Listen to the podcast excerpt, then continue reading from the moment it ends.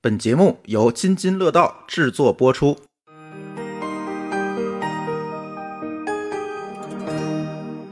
各位听友，大家好，这里是津津乐道的科技乱炖。那这期节目呢，我们不打算炖太多的话题，我们准备呢，哎，专门的去聊一聊最近的一部电影，是吧？也不能叫电影，叫纪录片儿，是吧？然后呢，今天跟我一起录音的，除了某高老师和老高以外呢，还有舒淇。嗯，大家哎好，好久没见到舒淇了，嗯，对，好久科没见技乱炖插不上话，其实这期节目呢，我们一开始并没有想真正的把这个纪录片儿，我们录一期节目或者怎么样，我们说在伦敦里去提一个啊小的这个章节就可以了。但是呢，呃，后来我们会发现，大家在网络上，包括一些其他的友台，也聊了这期节目。那么呢，我们觉得可能从我们从业者，或者是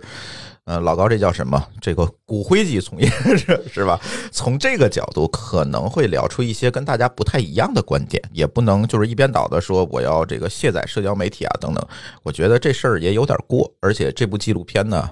我们也看了一遍，大家可以先讲一讲，因为我们有的听友可能没有看这个纪录片哈，所以大家呃，我也也可以给大家来分享一下这个纪录片聊的是什么。片子这个英文名叫《The Social Dilemma》，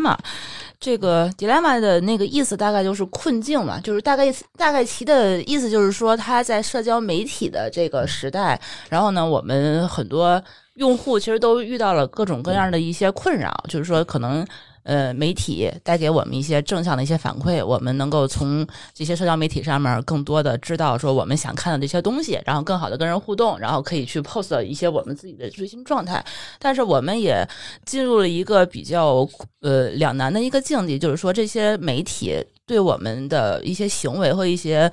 呃一些观点已观点已经开始进行了一些绑架和操控，就说在大数据在后面啊，还有算法在后面，其实说能够算出来我们这些人的一些行为的一些模式，我们的喜好，还能够知道说我们对哪些呃。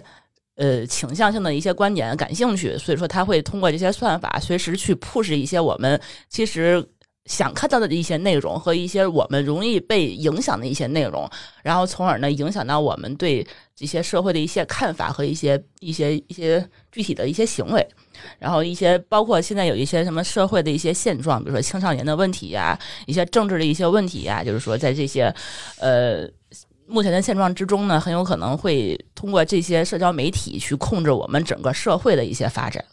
对，其实他讲的呢，更多的就是说社交媒体对我们的控制，或者是算法对我们的控制。对对啊呃，这个话题其实蛮有意思的，我觉得。呃，这期呢节目呢，如果大家还没有看，我建议大家可以先看完这期节目，然后再来回过头来再听我们的这期播客嗯会比较好。然后我也会把这期节目的收看的链接。放到这个我们的 show note 里面，大家可以去看。但是，呃，我给大家的只能是一个 B 站的链接，但是我不确认这个纪录片有没有得到这个授权，就是这个就是 B 站的这个链接是不是一个合法的授权，我不知道。我我看了一啊下，他那个 B 站这个 UP 主是一个没有什么特别知名的一个，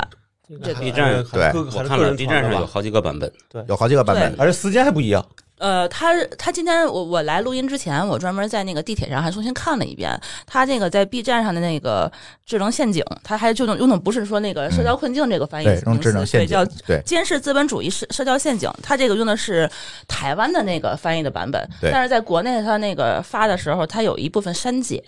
删减的话就是说就是就是。新冠疫情那一部分，然后在美国媒体上面怎么去报道、怎么去传播、去影响别人的那一部分被被剪掉了。但嗯这个片子其实，在 Netflix 上是有全部的整体的版本。对。我建议大家去看正版，就是在网飞上面啊，可以看到正版。还是那句话，就是我们没有办法的给大家提供一个 B 站的连接，但是国内这个 B 站连接有没有得到授权，我不知道，大家姑且看之，是吧？呃，而且有一些删减，就像刚才舒淇说的，有两一两部分的删减，一部分呢是在新冠疫情方面，再有一个就是呃政治的影响方面，这两块儿。的那对，会有对会有删减，但是不影响啊，不影响大家看这个整个的这个大意是没有问题的，所以大家可以看完这个纪录片再回来听我们的播客节目会比较好。呃，而且必须要再说一点，就是我们的。今天的这档节目特别有意思，是第一次，呃，跟我们的付费会员一起共同制作的一档节目，啊，我们在爱发电上开通了我们的津津乐道的付费会员的服务。我们的付费会员可以在我们的付费听友群里面跟我们一起创作一档节目。那这一档节目呢，也是我们和我们的付费的会员一起协同完成的这个提纲。稍后呢，我们也会把这个提纲放到我们的。啊，爱发电的这个账户里面，大家如果是我们的会员，你就可以看到这个整个提纲的全文。如果你也想成为我们津津乐道的这个会员啊，可以关注我们津津乐道播客的微信公众号，就是津津乐道播客啊。你搜索这个津津乐道播客之后，进去点赞助就可以加入我们的会员，看到我们的幕后资料，是吧？那接下来咱可以聊聊啊，嗯，是不是大家可以各自的说一说？我们四个人应该都看这部剧了，是吧？对对，是不是可以各自的说说这部剧看的观后感，或者是对这部剧有什么样的一个观点？舒淇平时不参加，来，舒淇先说吧。我先说呀，嗯，啊，你不刚重温过吗？对嗯我它有我一对个 Lady First 的啊我看了两遍，就第一遍的时候我是看的是 Netflix 的那个原版，看完了以后呢，朱峰问我你有啥感触，我确实当时心情挺沉重的，因为我是觉得他提供了一个全新的一个视角。就说这些东西的话，就是站在人就是人类道德观上面去审视这个社交媒体的缺缺点和它的这个对人类的操控，我觉得之前是我们是起码我是没有想过的。嗯然后后来想说他。用了很多这个例子，包括他现在在电影里面，他呃通过拟人化的一个把这 AI 算法当成一个三个人去怎么在背后去去就推送这些信息的这么一个方式，去把这个人吊起来，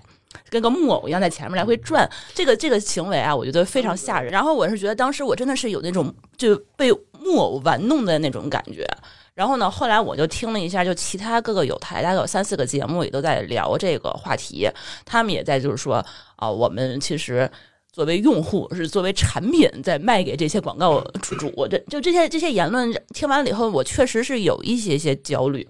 但是后期呢，我就是再看第二遍，然后再看一些就其他的，就是技术人员在讨论这件事情的时候，我反而冷静了一些，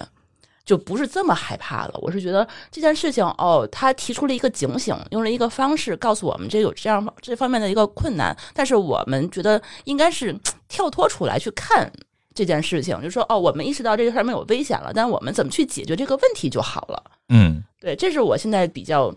呃，一个想法吧，就是说这个问题，我觉得以后可能是会被解决，所以大家也不不必去过分的去去特别恐惧它。嗯，对，这是舒淇的观点是吧？呃，我说一下我的观点啊，这部剧呢，其实我看了四遍了。纪录片儿对，这个纪录片我看了四遍，第一遍呢是当背景音乐看的啊，就是我反正放那儿听吧，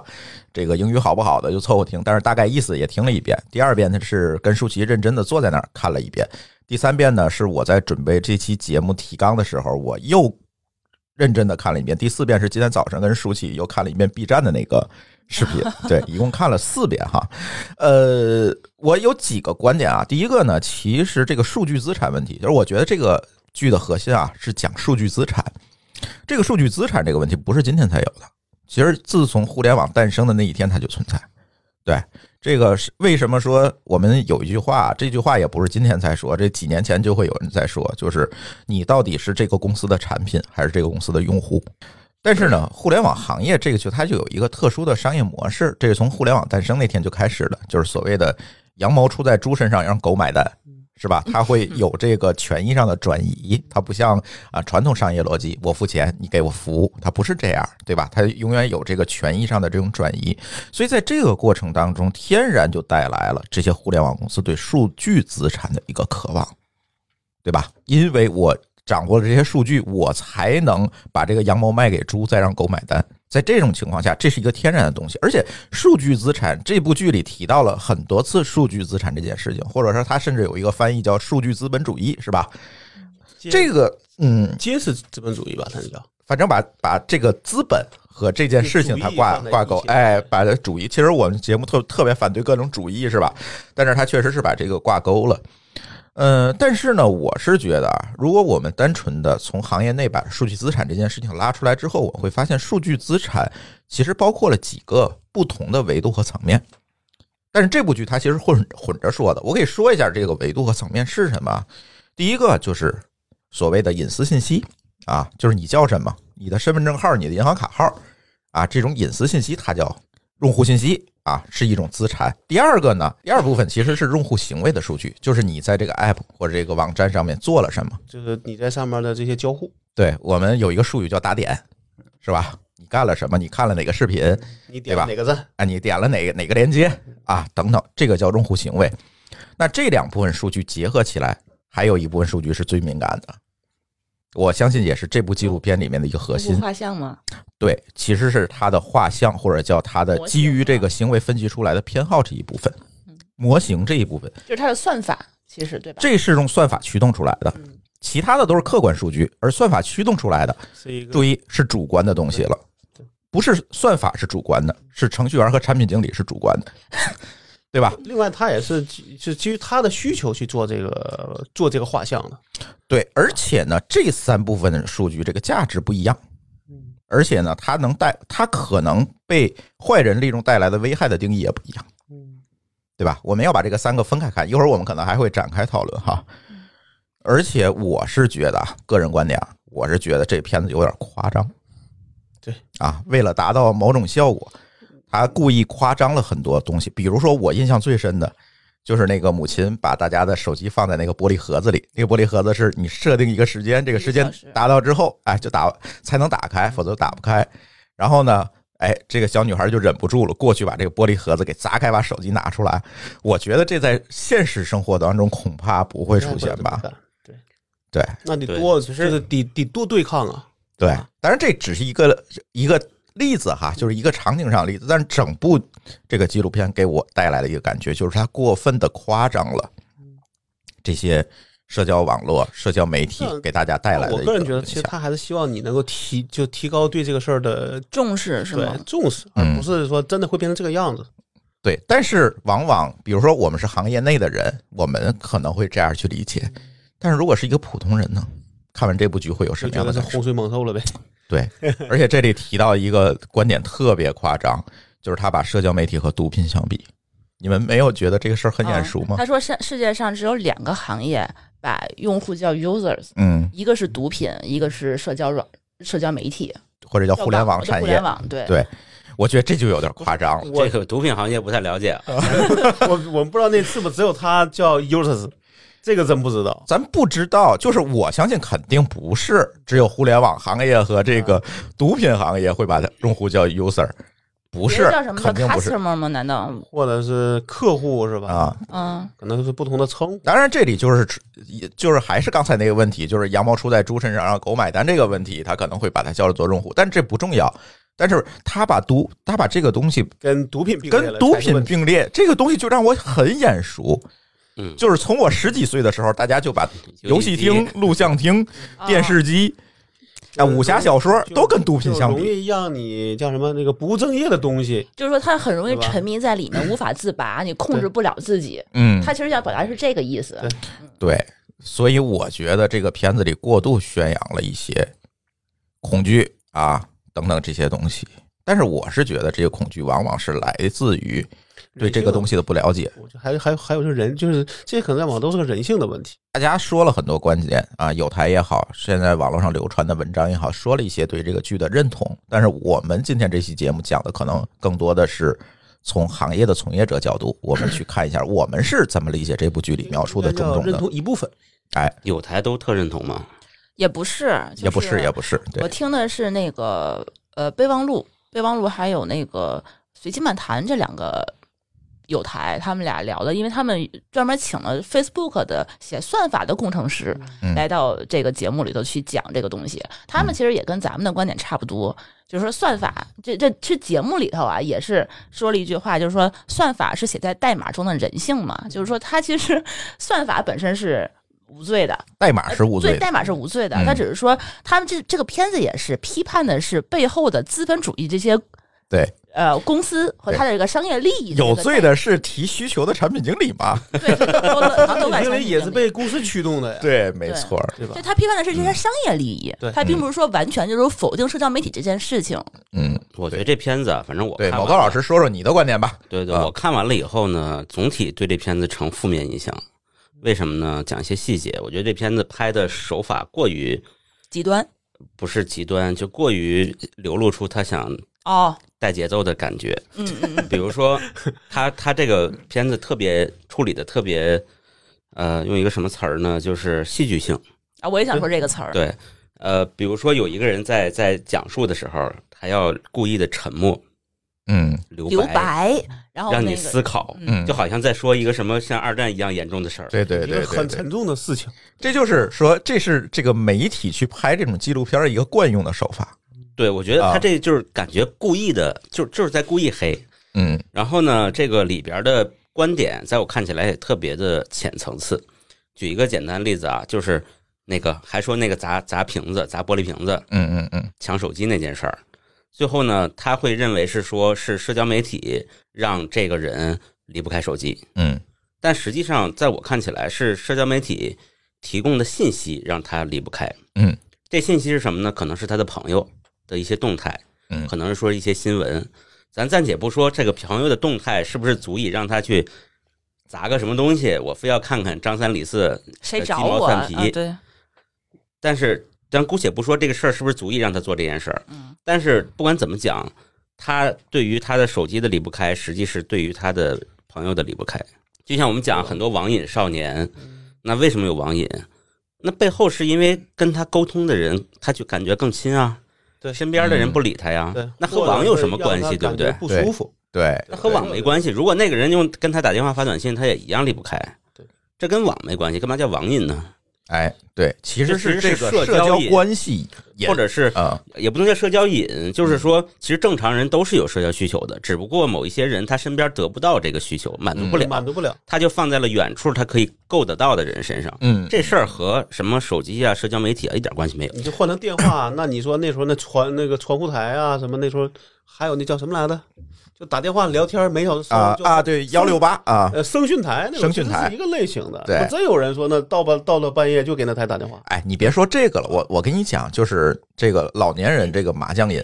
嗯他为什么会去棋牌室每天打麻将？他不是说看中那个麻将牌我输或者我赢，哎对，其实和广场舞也是是。一回事。哎，对，，广场舞也是这一本回质上事都是一种社交社交需需。求，对翻回头说第一个，我也特别不同意。为什么呢？第一个，他其实在讲说啊、社交媒体或者互联网公司把你们用户其实是卖了，卖成产品了。啊，对对吧，它不断的给你展现广告。但是，难道我们在有互联网之前就没有广告吗？这世界上一，样，嗯你而且报纸上面中缝儿对吧？而且那些广告在我看起来比这个还垃圾，为什么呢？那些是我不想看的。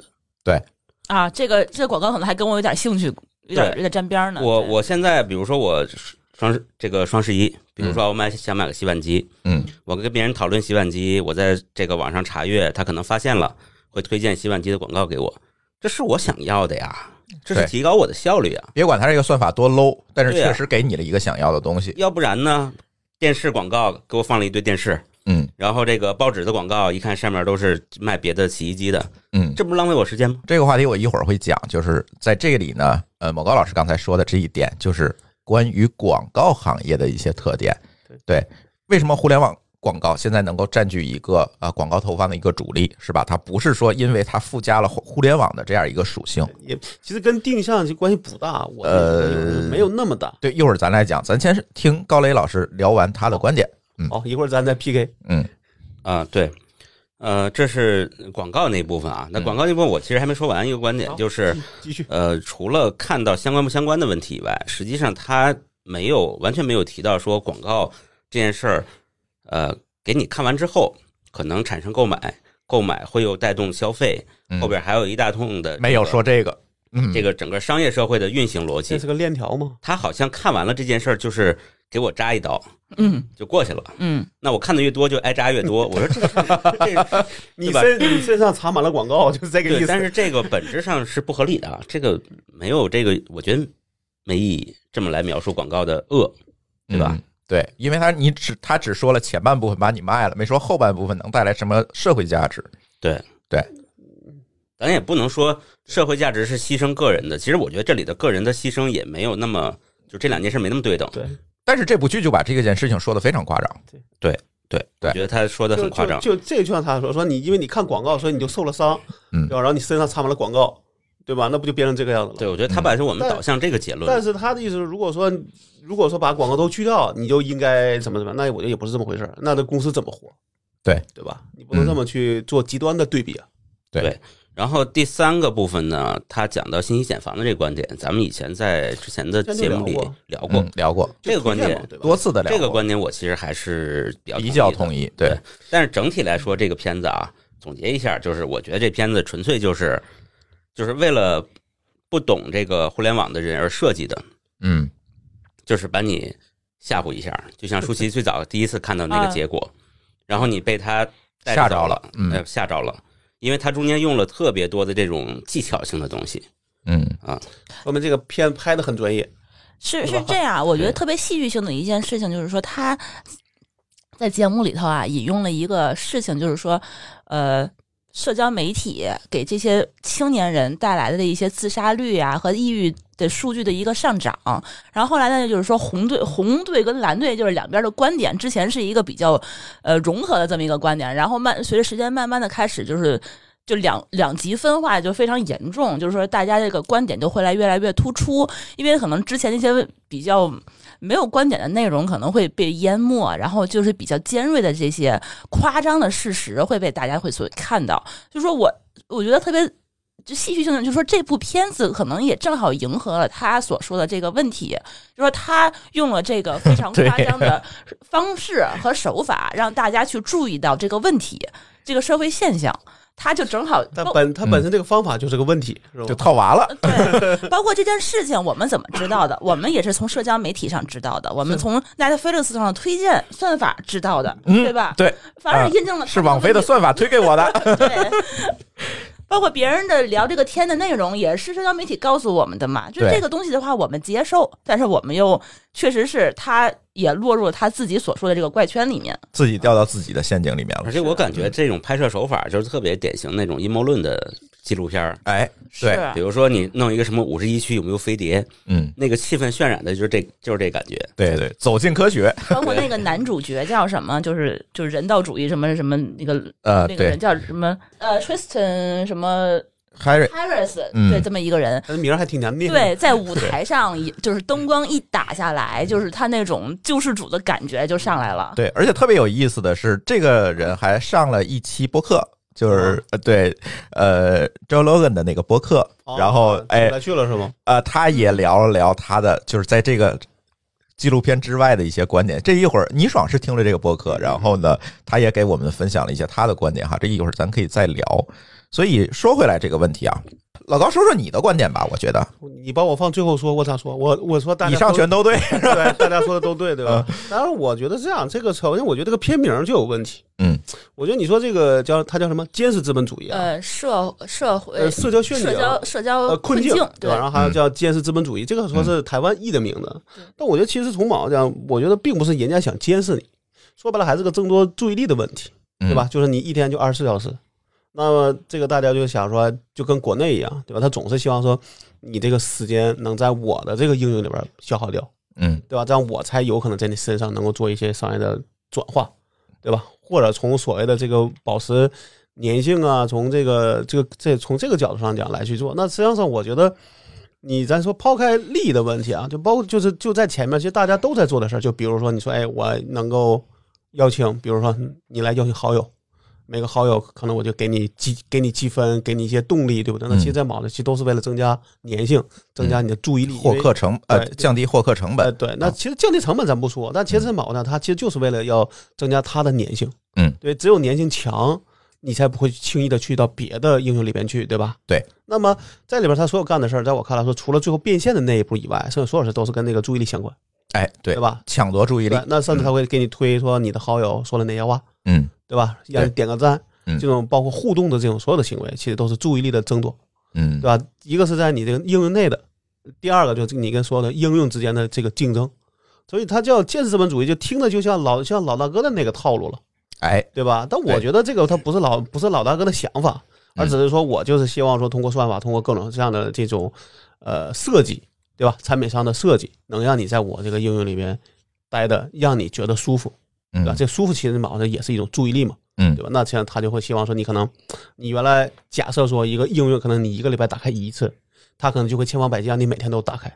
嗯对吧？那无论是通过什么样的办法，那他都会想达到这个目的，嗯那我觉得这个时候你叫叫监视资本主义，我觉得不太好，我觉得可能更更贴切名应该叫注意力资本主义。嗯注意力就是它的资本，它可以拿去跟广告客户去说，你看，这一个用户平均一个月在我这消耗多长时间，哎那他就好去卖广告了，哎，对吧？对，那我觉得这个里边其实在我看都是个商业力的问题，嗯，那你那你这里边当然说咱从头到尾说的，其实我觉得第一有人性，对吧？有这个商业利益问题，嗯，有有这个社会问题，就包括对让我想起来那个谁，那个霍炬做的那个在 YouTube 上发那个那那个节目也是一样，就是嗯这是个新时代，新到什么地步？说这个互联网上的用用户可能已经是占整个用户的一半多了吧？对对吧？那你原来说这上面有一百个人，和你上面有十亿人，其实你产生的问题就不一样了。现在嗯为什么说大家认为这个是已经重要？因为大家都觉得说，哦， 剑桥事件，对吧？嗯已经可以在上面影响大选了。对，那这事儿也还不重要吗？嗯那肯定是这个问这个问题，对不对？是那但是我觉得说，你新时代，那你就要有新新的，你你你你会有新的问问题，嗯你就有新的解决办法，嗯而不是说好像说我们就让它回到旧时代，那我觉得是回不去的，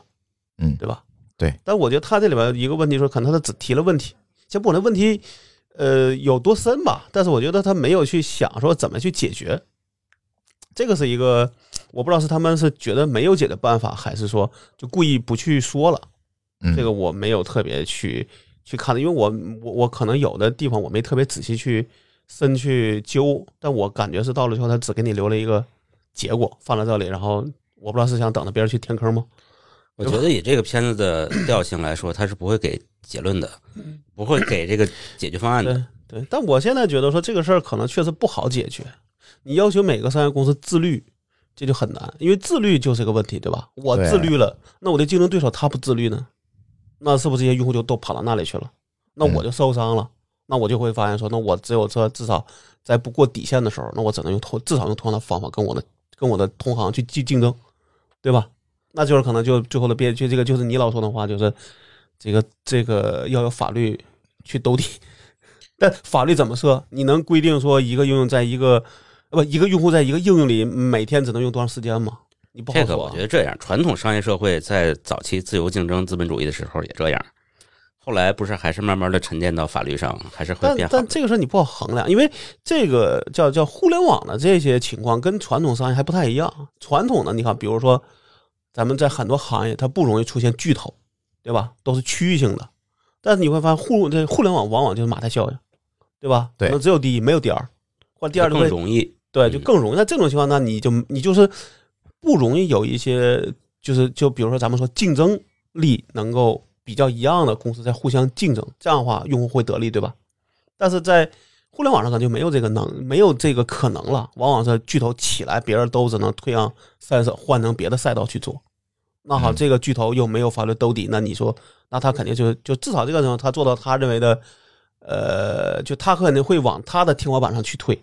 对吧？对算法军备竞赛，对，然后呢，甚至就会横向扩张。我能做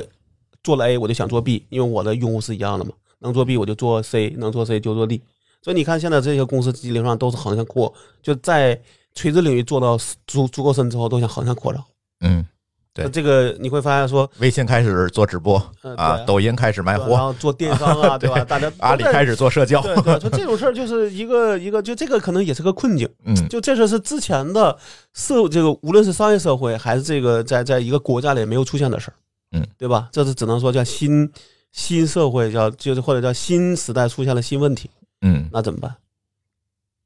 对，其是实你像比如说微信搞直播这东西，其实你也是防御，它也不一定是进攻，大家都有这个危机意识。但是如果防御的好，就会转为进攻啊。对对对对。呃，如果我们解构一下这部剧呢，我是觉得可能它会分为三个部分啊。第一个部分呢是其实聊的是互联网广告，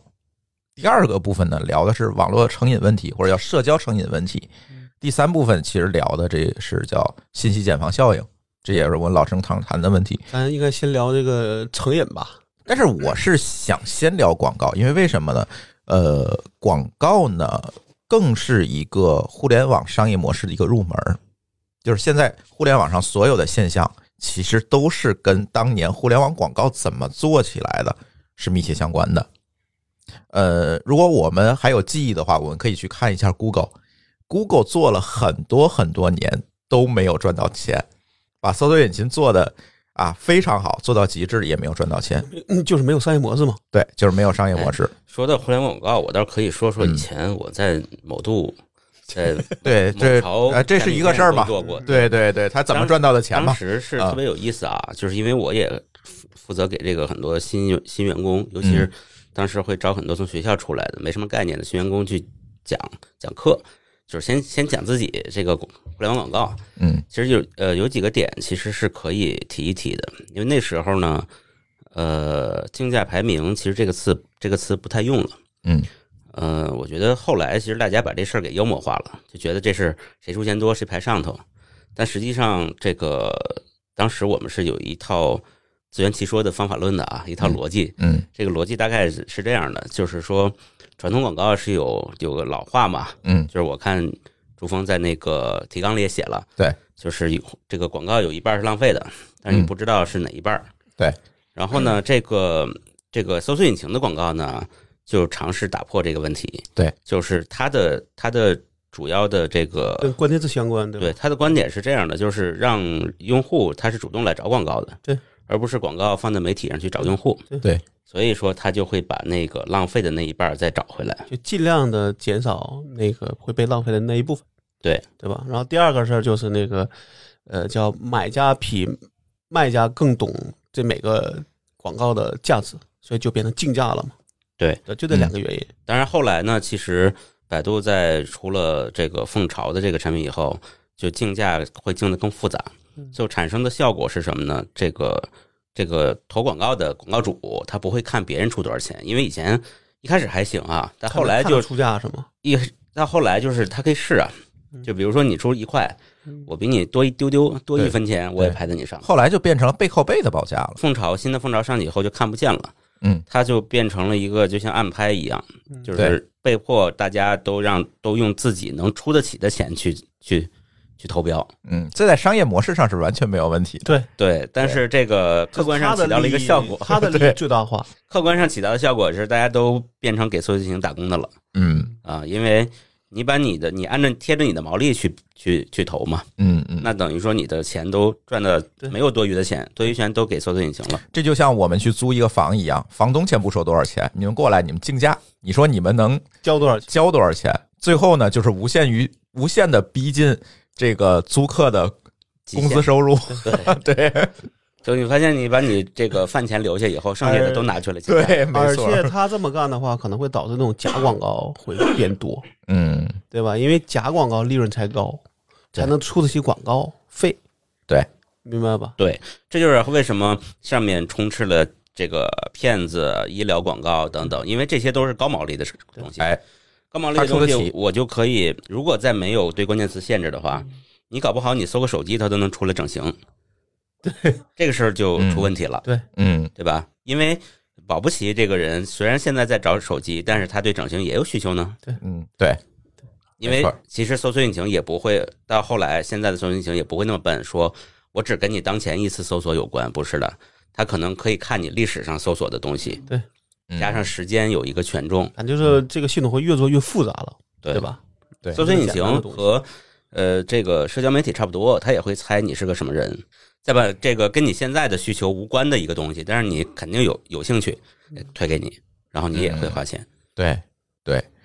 所以其实我是觉得，就是广告这个行业，咱就说广告啊，广义上的广告，这个这个生意可能持续了几百年了哈。自从有媒介这个东西开始，它就有了广告，对吧？但是在往往在这个广告的这个这么几百多年的这个历史上，就是应了刚才某个老师说这句话，就是你有一半的广告预算，甚至更多的广告预算被浪费，但是你不知道浪费在哪儿。为什么？是你没有办法控制我的广告给谁，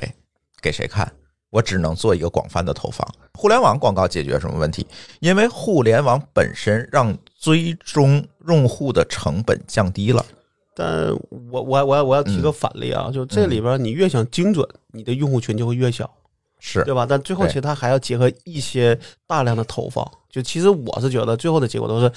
一个面儿的投放加对点的投放是两个东西相结合的做一个投放，啊、你说的这叫什么呢？这个就是现在叫投广放方式告了，哎、这是现在广告行业里也呃比较有意思的一个观点，就是呃，有的呃公司呢，它更愿意说叫品效合一去做这件事情，就是我品牌是要做广告投放，我要占据更多人的心智面儿，哪怕这个人不是我当前的这个用户。那效指的是什么？效指的是我投放要卖货。嗯所以你会发现，现在比如说一个广告主投放，一部分可能是给这种传统的媒体去做这个大面上的投放，一部分可能是给李佳琦了。对，对，它都是这样去结合着去投放的。但是我们今天讨论的问题是互联网广告，那我们要聊的是什么？其实互联网的追踪手段更多了，我可以看到每一个用户在里面干了什么，所以它的投放效率提高了。就是广告这个行业啊，是一个干了几百年的活儿了啊。如果我们去看美剧，比如有一个著名的美剧叫《Mad Men》，啊，广啊告狂人，广告狂人，啊其实超爱讲的就是这个是是讲的是几十年前的广告行业是怎么运转的嗯，对吧？它这里是有一套非常非常复杂的一个啊投放、啊监测啊等等这些逻辑在里面的。比如刚才我们提到的所谓的品牌怎么投啊，效果怎么投，这个在当年或者是后面的效果怎么监测，这个东西一直发展了几百年，它背后有很多复杂的原理。老高刚才说的就是说它比较直观的一个感受，但实际上这背后的道理很多啊，就是这一个广告投出来，可能要经过无数的计算和测算，它才能投出来。当然了，这个话题咱不专业啊，这个咱得请谁来聊？这请老袁来聊，对吧广告？行业的从业人对员，，但是从互联网广告这一块儿，哎，我们就比较熟悉了。就像比如刚才毛哥老师说的某度这个情况是吧？或者是我更早刚才说的这个 Google 的情况，他们通过了追踪数据、追踪用户，本质上解决了什么问题？解决了 CTR 的问题，就是我广告投放效率的问题。嗯，所以广告主才能愿意为此付出更高的溢价。路牌广告看一眼，绝对不是六毛钱，对对吧？但是百度你点击一下，最少也得六毛钱而且这个快啊、这你你想上马上的就能上，哎哎，路牌广告对，啊你可能花半个月你才能搞定。这个又是刚才我说这个投放周期啊，这这些上的问题。但是呢，我们就说为什么大家现在都蜂拥而上去做互联网广告的投放？最起码说很大一部分的预算会在互联网广告上，是因为它的 CTR 足够高，对吧？投放效率足够高。但是这个背后的问题就来了，商业公司、互联网公司，它要干的是什么事情？把我的投放效率进一步的提高，广告主才能够持续的为此买单。那这进一步的提高是靠什么？好，就回到了今天的主题，嗯，靠算法，靠算法，对吧？靠对人行为的分析，通过这些行为分析得出这个人画像，我知道给他投放什么广告，就像这部纪录片里虚拟的那个三个人一样，对吧？哎，他干了这个，咣一摁键投放一广告，还竞价排名的那个广告对里头，对，就是这样。这个是是呃是这么说啊，但是我嗯自己觉得啊这个里边其实最大的问题是说，愿意投广告的公司可能已经到天花板了，你的预算就这么多钱了，嗯，现在反而是争的是存量，不是增量了，对这才是问题。对，但是怎么对吧争存量也是通过投放效率来争。然后第二个问题就是那个，现在这个价格已经远比，就是甚至他们就算嘛，我记得那时候说说你在网上争，你去注册一个用户，嗯，的这个成本已经远比你去线下拉一个用户的成本高得多了。对，这会导致有些人会回流。对，对吧？那这个对它就是已经到了一个瓶颈期。没错，现在线下的成本反而比线上低。对对，就是这个种原情况因。下，那你说，甚甚至说，比如国内你挣一个用户的成本，嗯，比去你国外挣一个用户成本要高得多，所以很多人就会对跑到国外去对，不是因为国外真的好挣钱，而是成本上就已经差很多了。所以其实互联网的商业模式本质就是广告。你说电商啊什么的，其实不是，对吧？其实它的本质还是广告，嗯那个还是这个延续了它那几个百年的是生当意。工具用了，没那错是，把互联网当工具用了。没错，所以还是延续了这个几百年的生意在这儿。所以呢，这个事儿，广告这个事儿是非常复杂的。而为什么更多的人愿意去投放这个互联网的广告，是因为这几百年的积累，让他们知道，OK，这个渠道效率最高，我能得到最好的效果，所以才会有了今天。而这个效果最好，又出现了一个正反馈的螺旋，就是我做的算法更好，我对用户的了解更多，那我就能够帮助广告主提提高这个投放的效率。我就可以举个例子，这次这个我们和这个唐导的合作，给他们带货这个枕头。当时我报完这个价之后，舒淇就给我提出了反对意见，再说太太贵吗？太便宜，所以你这价报便宜，咱可以多报点儿。我就说了，广告这个生意不是这样的，嗯广告主要算 ROI 的，咱可以报高，嗯，但是广告主他自己也会在那儿算，他会测算效果，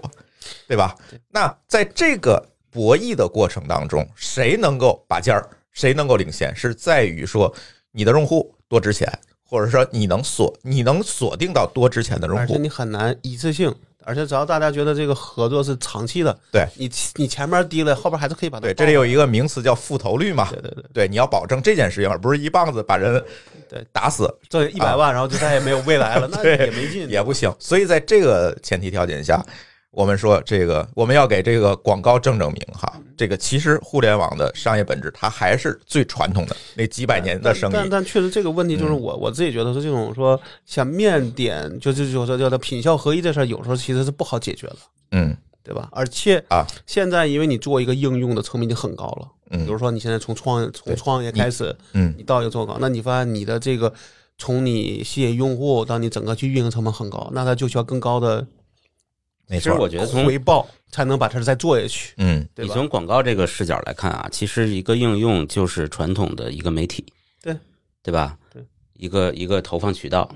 那你想，在没有互联网的时候，你做一个媒体，那比现在做应用要难多了。所以现在其实还是简单多了。还是简单多了，门槛降低了。所以拼的是什么？拼的就是算法，或者谁能够知道更多人的行为。对所以这里就出现了所谓的数据资本主义这件事情，就是把用户的数据变成了我公司的资产，变成资产，它变成它我自己的生产资料之后，我能够赚更多的钱。所以大公司都愿意把用户的数据拿在自己的手里，对它能够其去实变现。其实这个地方是有漏斗的嘛，嗯就是第一个最场那个口儿就是有多少多少人来，嗯或者是这些人能留留下。嗯，第二个步骤呢是说你给这些人投了广告，嗯有多少人会点。嗯，第三个漏斗呢，就是点了以后有多少个人真的去消费了，是的，真的到消费那儿可能才是广告主在意的，因为是的嗯前面都是成本，只有这个是收益。对，但是这就你看对比一下互联网这个早期互联网门户啊，或者是搜索引擎啊，到现在这个社交媒体，其实是三个不同的历史阶段了。哎，呃。他们都在解决这个口儿的问题，但是最后发现只有社交媒体才能把用户留下。嗯，像搜索引擎都是一搜即走，嗯模式不一样，你那叫模式不一样。对，但是你比如说啊，这个讲一个呃，可能很多人不知道的事儿，比如就像百度这样子的搜索引擎的公司，它的流量其实很多都不是来自于你手敲百度打开，嗯，它要花大量的钱去买流量。买入口，联盟嗯对，就是不管是联盟也好，嵌入浏览器等等，嗯，很多地方 Google 也是，Google 去年的财报里面，为了获得苹果的这个搜索引，就是苹果手机上我默认的搜索不就是 Google 吗？它为了获取这个权利，每年可能要为苹果支付几十亿美金，好像比这多吧？是吧？可能还还多，嗯这个我们可以去查一下啊。反正是很大的一笔数字，而且占苹果营收的非常大的一个比例。对，就是因为它在买入口。对对，所以你才会发现为什么那个纪录片里也写了啊，就是嗯他们要花这么多精力去把这个沉默用户激活，把它召回，因为这个就是钱。对，因为他在这儿在这儿活跃着，就证明就就反面来说，你就不需要再花额外的钱再买一个新用户进来。而且数据总量一定是有限的，对吧，不可能说是永远增。所以你对就是存量跟增量，你在不同的阶段要做不同的事儿嘛，对对对吧？嗯那但现在我是觉得有一个问题，就是刚才叫叫叫叫叫什么？数据资本主义，说不定这个问题是这样说，其实这个用户并不真正的属于你，对吧？嗯，只是他的注意力属于你，对吧？那这个个事儿上讲，你说这种资本的事儿，有时候是其实有的时候是挺难的。就你真的有时候你就是我们当时做那种网站，就会觉得说，你要是不写这种叫什么标题党的东西，那确实就是看的人少。但你写了吧，你自己你觉得你自己心心里过不去， 你说这种怎么算？这这种有时候我觉得就是哪怕说从公司的角度上，其实也是有的时候他也是有叫有苦难言，嗯，对吧？对，就这个分分两面看。但有时候说你的同行就这么干，你干不干？嗯，这个取决于你缺不缺钱，嗯，我相信都缺钱，对对吧？所以这个还是个 KPI 的问题嘛。最终还是回到了 KPI 问题上。但是今天我们想聊的就是这个互联网的商业模式本质其实就是广告，那就带出了我们下面的这几个解构，对吧？就是这个纪录片里提到的问题。下一个问题是什么？网络成瘾问题。对，刚才我说了，互联网公司其实用了一切的办法去搜集你的数据，去召回你，让你在这个应用上的停留时间越来越长。为什么？是因为它要和广告主去议价，去卖出更多的广告，或者让我的广告的单价提高。想了无数的办法，对吧？比比如说刚才莫高老师说的这个百度为什么把竞价排名啊，就是明着的竞价排名变成了暗地里的这种背靠背的出价，其实它也是为了提高它这个广告的啊收益，对吧？对啊，包括通过各种各样的入口啊，我来获取用户的行为等等这些东西，其实本质都是在。我们还要回到这个主义上，还是回到了这个数据资本主义上，因为这些东西是它变现的生产生产资料，这是互联网这个商业模式带来的独有的一个问题。以前我们做一个公司做一个生意是吧？我要变现，那生产资料是什么？是土地、厂房、人、生产线、设备、机器。现在不是，现在我是用这些数据把它加工完之后，通过一些算法把广告卖出更多的钱。那这个数据就是我的生产资料，是我的资本。我刚才还我刚才说的话就想说，嗯这个其实这个这个资料不完不不是真的属于你。对，如果这个用户他把你的 APP 删掉，嗯或者把账号注销，那其实你这个所历以史数据是没有意义的。没错，所以他要尽可能的把通过一切的办法把人留下来。这里就产生了什么问题？网络成瘾问题。我觉得这只能叫利用了，对，这叫利别用。管是为什么，咱不说这个初衷，但是最终我们是这样一个结果，就是大量的人。但是说成瘾问题，就是这个是我觉得啊，这个说你人类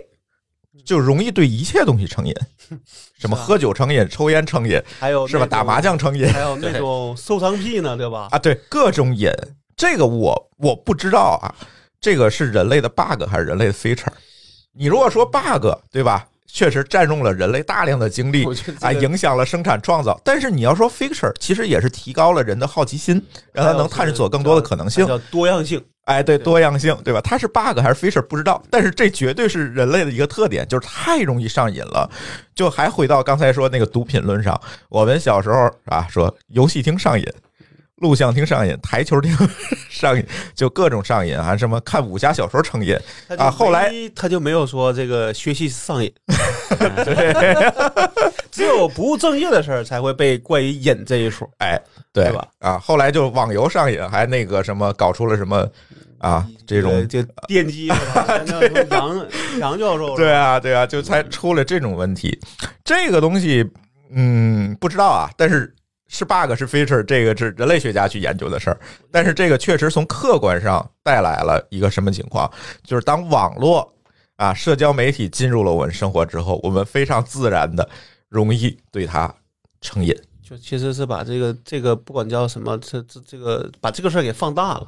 对对吧？对因为原来你说你上瘾，你还得比如说，你说你玩游戏，你还得有个、嗯你你得有台游戏机吧，哎，对吧？买对游戏吧，嗯，对吧？你还得能在那玩吧。但现在这个事儿，你就是随叫随时随地随身，门槛儿特低，对，门啊槛低到了，就是就是可能就没就没门槛了。嗯，那这种时候你怎么办？就跟电视，咱就不说别的，看电视成成瘾，那基本就是一个，你只要在家里，你就可以打开电视，你就可以看，嗯，对吧？但只是它嗯不能随时，对，不能随身，对吧？嗯那你出了门儿你就没法看了，对吧？对。那这个事儿，你那你说之前看电视成成瘾，我记得好像有一段时间，有电视成瘾、呃，啊注，意查，就是属于在电视刚刚开始大规模普及的时候，嗯就有人说，但现在好像没人说这事儿了。啊，对，对吧？嗯因为他大家都是说，对于一个不了解的东西的时候，大家容易产生一种恐慌惧啊，对，阳他恐真慌，光的没已错，经习惯了，或者有一些办法能够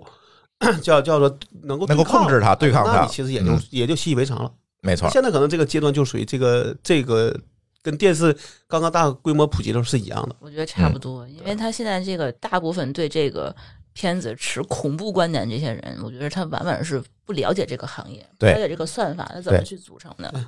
这才是咱们这期节目的目的对嘛。他们的对恐惧就是源源自于未知嘛。源自于不、嗯不了解，吧对就跟新冠一样，对，而且这个剧里还有一个特别典型的一个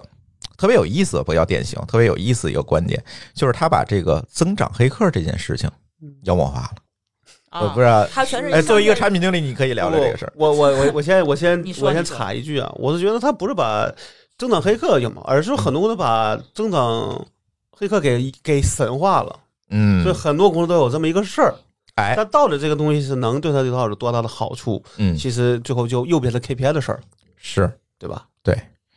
嗯，他这个纪录片里面啊，把增长黑客描述成一个什么呢？就是无所不用其极的极端产对，品为论。了商业利益，嗯使尽一切手段的这那些还是 KPI 的结果，对呃，对，是 KPI，当然谁没有 KPI 呢？对吧？谁都想让自己的产品让更多的人用。那在增长黑客这一阶段，他把增长黑客，就是我对用户的行为的分析来优化我的产品这件事情，它跟那个获取用户注意力没有关系啊，他把这个东西又混了。就是说，他把分析产品，比如说灰度测试这些事情啊，跟获取用户注意力这件事情揉在了一起。但是我们会知道，这其实是两件事儿，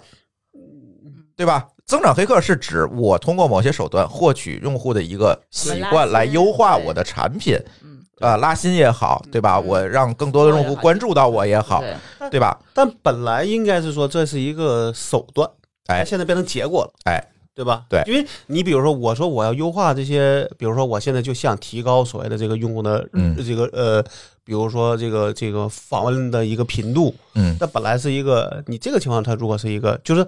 我觉得一个理解就是，本来咱说应该那是个 OKR，嗯目标是为了提高，但结果就是说我就就是用所有的手段，比如说一天给你谈十次提醒，嗯来让你去提，你去提高了，嗯那自然这个结果是其实是不好的，对吧不违反了你的初衷，是。对吧？对，所以再有一个呢，我是觉得，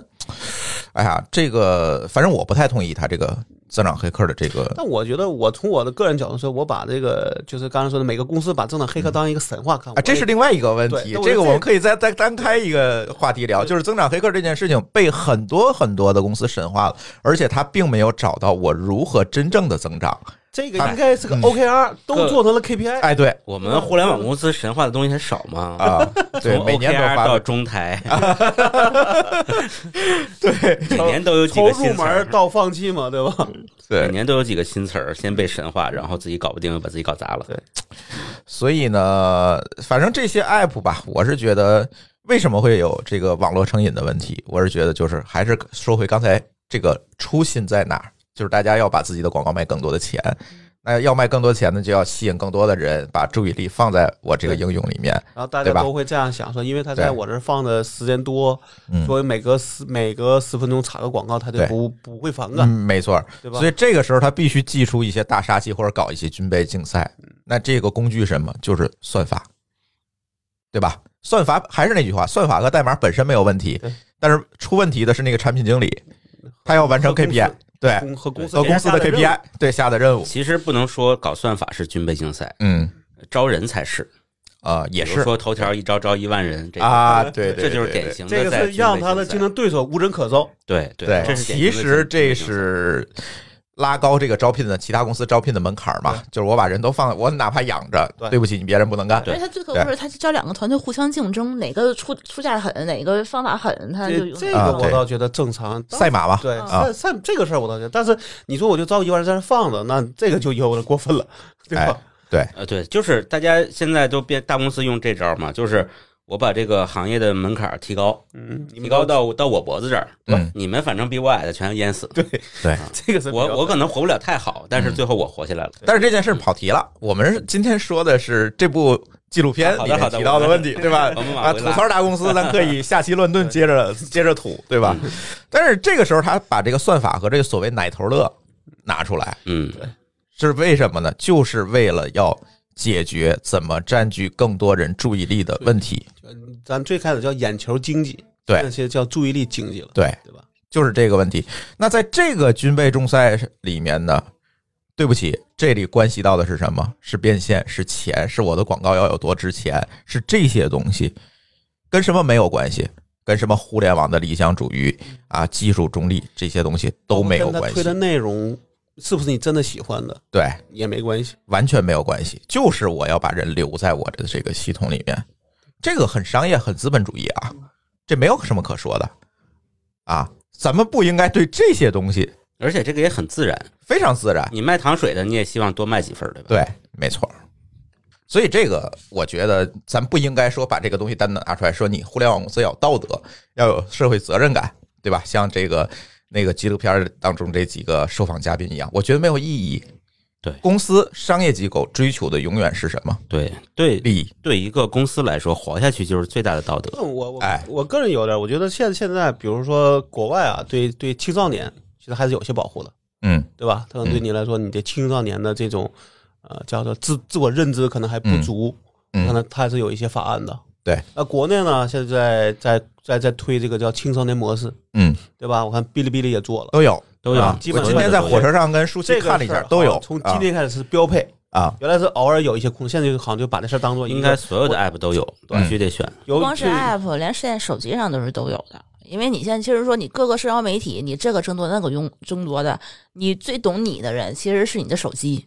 嗯你的手机是把你的所有的行为，哪一个 app 上的行为都给你分析了一遍，然后都给你汇总了，然后知道你到底喜欢什么。反正说他的目的都就都是就是希望要做一些限制，嗯对吧？这个肯定的，对吧？所以说这个事儿上，我觉得说从这个角度上，可能做一些事儿可能还可以去去推动，嗯但是到底能不能做到，就是说，因为你说有些东西它不好衡量，对吧？你嗯这，个而而且这个是社会上也不仅仅是由青少年组成的，是吧？对成人怎么办因？为你我看现在成人成瘾的更那话多。怎么说？叫巨婴对 吧？你对这啊巨婴说你给他推了一个内容，他就信了，那这时候对啊你也很难讲。对但我觉得这个事儿就是可能只能是大家在前进中慢慢去去去找到一个办法，去跟他去做一个博弈，对吧？对就你可以，但是你不要特别过分，嗯，对？吧？对，那现在比如说。就包括那个，就是霍炬说的呢，就是包括现在这些媒体要到底怎么样去推送这些内容，嗯推送什么样的内容，其实我觉得也是一个要，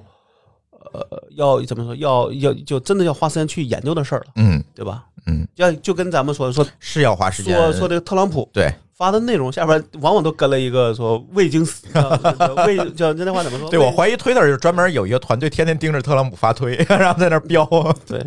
但是严格上讲，他应该不应该只针对他，而是刚才说那些大号，因为嗯只有大 V 的东呃大 V 的内容容容易让人信。哎，反而说你一个小账号，你发了一个什么东西，说比如说那个明天来了来了外星人，你嗯可能未必信。嗯但如果特朗普说明天来外星人，那你可能你你说你信不信，嗯嗯，对吧？？我觉那得这可事儿能我也不太其实信。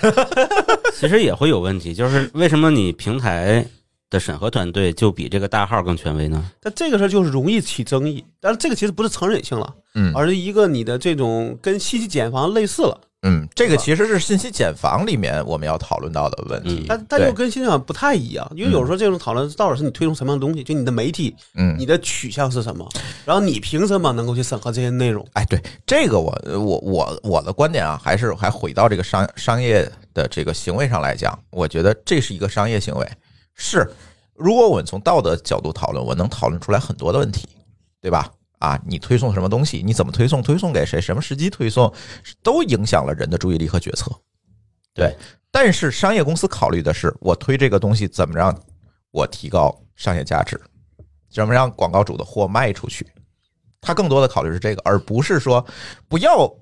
这个莫名其妙的给商业机构赋予更多的价值枷所以锁。嗯所以这个事儿就是我说那个叫揭示资本主义，就要坚定反对这个标题的一个下一个一个东西的，是它不是揭示你，嗯对，吧？它其实跟监视没有关系对没有关系啊，其实跟注意有关系，跟这个信息茧房有关系，我们可以说跟跟利益有关，对但是你揭示这事儿其实没什么关系。对。所以说到注意力这件事情，其实呢，哎，我们做播客目的也是希望大家从注意力里面跳出来嘛，对吧？你不要天天盯着手机啊，去刷这个音那个手，是吧？更多的我们可以用两个耳我们朵啊是，一个可以放下手机，你也可以你也激励注意力的东西。对，对占用人的注意 力。对，甚至说你不需要百分之百的注意力在里面，对嗯你也能获取一些信息。呃，我们为什么做博客？之前也说过很多，是吧？哎，我这公众号，我之前公众号也有不少粉丝的，也足够玩的。但是为什么说后来做博客也是考虑到这一点，就是因为注意力现在的争夺，注意力的争夺是非常非常激烈严，对激烈加上就有的时候是可能就已经出格了。很残酷对，或者甚至可以说，这个不是说有了这个纪录片儿才有的事情，对吧？这些年其其实都是这样你可以这样想说，传统社会它也有啊，就比如说你在路边发广告的，你说一样它啊是不是也是？对啊，一样对吧？你说嗯我、我就今天，甚至我说我每一天从我们那小区出嗯来，门口就站着两个做房地产的，总想问你，哎，买房子吗？嗯。对吧？都有，都在占占据大家的注意力，对吧？对，那这关于注意力这件事情，我们就要说了，注意力最后变成了什么？如果我们只是占据注意力，比如给你发一张小广告，对吧？给你推送一个你好你愿意看的视频，这个东西可能还好，但是如果我们加上下一步的这个认知，这个事儿坏了，加上什么？加上算法，加上算法之后，这就变成了刚才我们频繁提到的这个问题，就是信息茧房效应。对如果各种东西都在获取你的注意力，反而你看到的东西应该是一个均衡的，有正有反，有东有西，有左有右，对吧？但是，一旦加上算法，对不起，你看到都是你想看到的。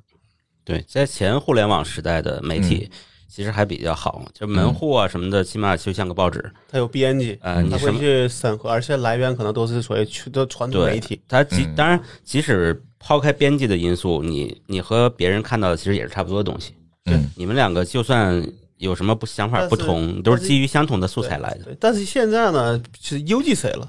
对吧？这种情况下你就不一个好说是了信息变多了，对；第二个是反正也没有编辑帮人筛选，哎，你你想看的就不断的给你。比如说你是一个定地平说的这个坚实的拥趸，你相信地球是平的，那对不起，有可能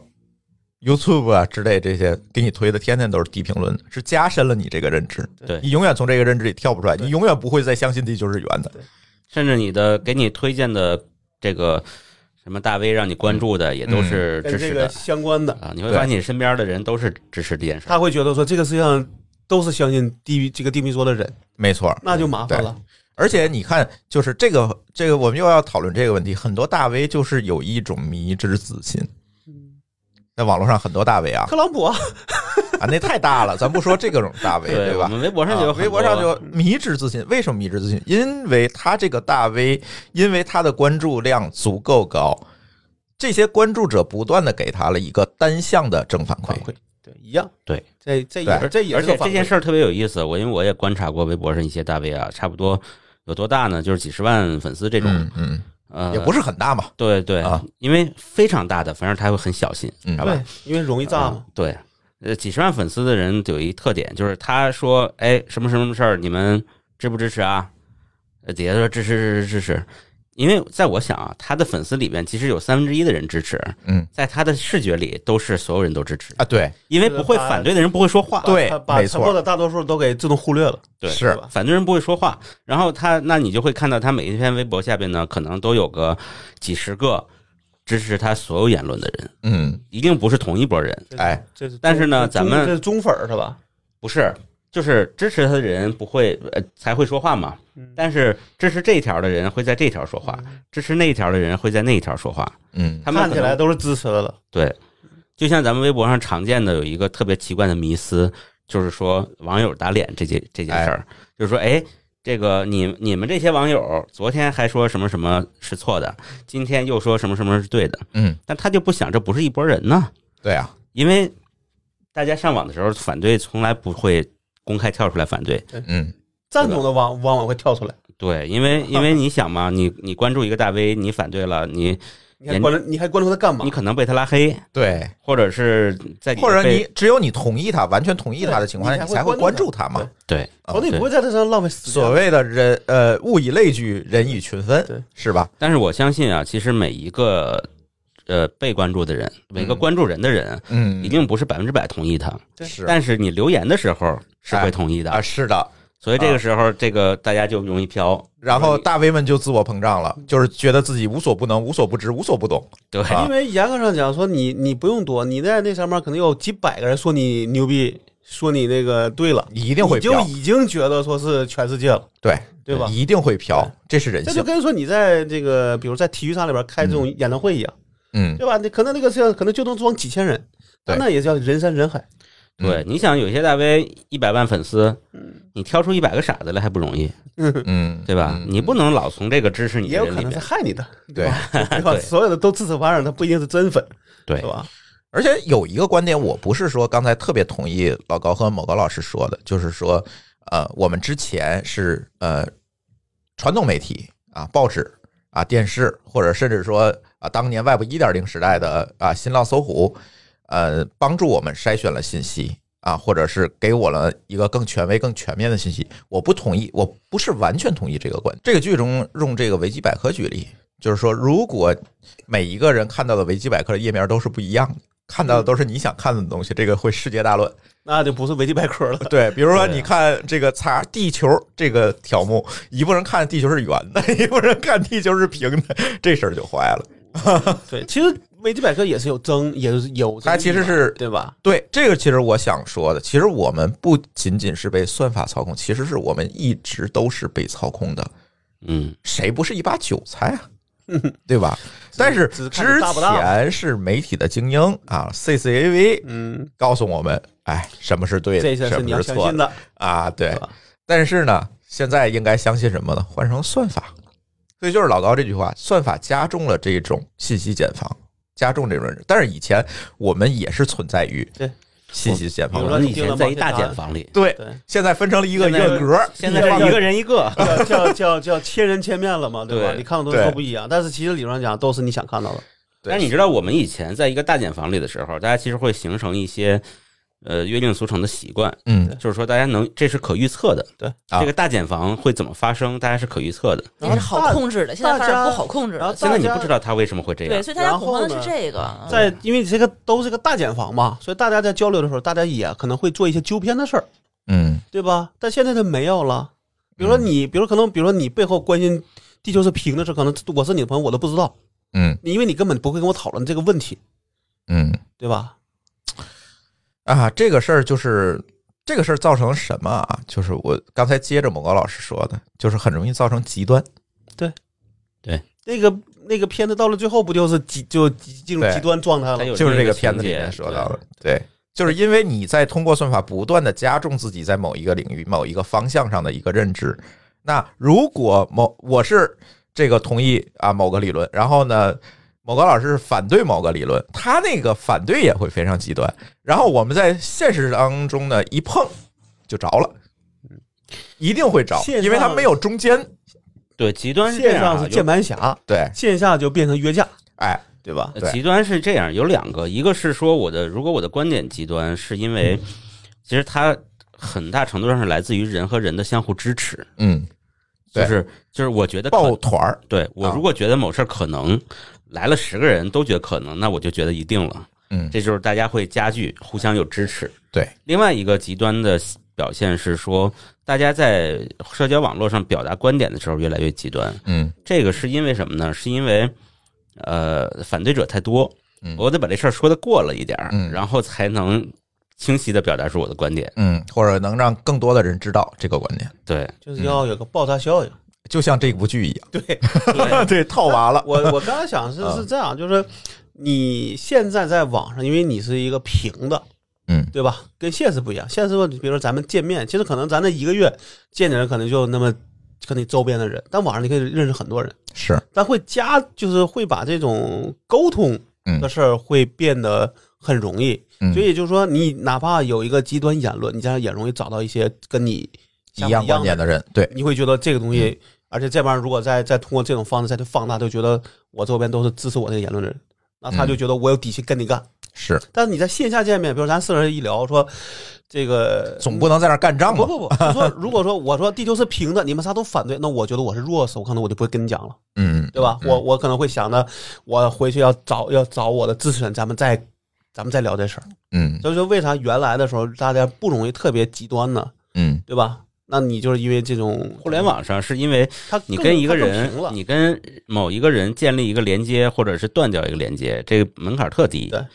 不像咱们线下认识一个人，其实也挺费劲的。嗯，你说我要跟你这个现实世世界中切断联系，也挺费劲。你网上就是个操作，点两下拉黑了，对吧？对所以你很容易找到志同道合的人。对，然后慢慢的缩小自己这个茧房，对，嗯那就你就做点 自负了嘛。哎，对对，那现在的问题是说，你在网就是原来，比如说大家想想炒文价，那时候你会也比如要通过媒体的时候，嗯你要先说服媒，你要先说服编辑，嗯，对吧？这就是在做过滤了。才能放大你的啊对言你当论，然对你吧不？能在里边嗯骂人，对吧？你不对嗯能在那说脏字，你才能发。但现在不用啊，你现在拿每个人都是拿媒体拿视频、拿文章你都可以发嗯，对吧？虽然可能在这会有一些最简单的过滤，但是对你的内容是没法做过做过滤的，对吧？那这种情况下，其实也会加大这个问题，嗯，对吧？所以你会发现说，容易就叫点火就就着，对那就是那原来为什么不容易，是因为有一些过滤机制，现在的过滤机制就基本都都失效了。但是我觉得这里边其实还是会有一个深层次的这个减防的问题是什么呢？嗯就是其实对内容来说，平台仍然是有选择权的，就是在算法上。所以刚才，但是就刚才回到说你，你怎么凭什么你的人就认为这个信息是对的或者是错的？就联想到了最后一定是对是对对我们是对错之分。是这样，对我吧们我们可以去拷问平台，说凭什么你可以可以判断？但是实际上我们在使用这个平台的时候，你没有机会去拷问它，是，那它事实上它就在判断。嗯比如说，如果平台，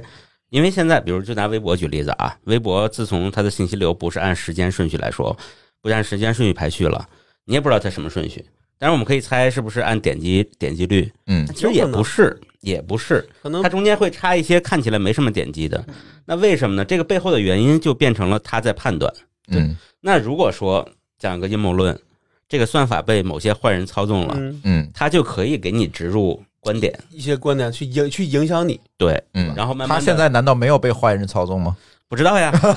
这这要看来总了的。这个就是呃，在 B 站上看到片子被剪掉的那一部对分，，就是是因为被他不政治剪就操上纵不。去是吧？对，而且呢，在里面我们可能会发现很多非常可怕的结果。我可以举一个例子，呃，前段时间有人写文章，这这个吐槽抖音的审核机制，嗯，说里面有很多关键词你都不能说，说了一定会被限流，会被控制嗯。为什么？你如果结合这件事来讲，你就知道他为什么要这么去做了。因为这些仇恨的、暴力的这些东西，嗯如果都被算法发现投放上去，那你这个人要出问题的。但是现在问题就是，你对拿关键字型的去做这种过滤是很简单的，嗯对吧？因为有一些他这个观点可能是一个隐藏在这个里边的，是隐藏在文字之后的，你又怎么办？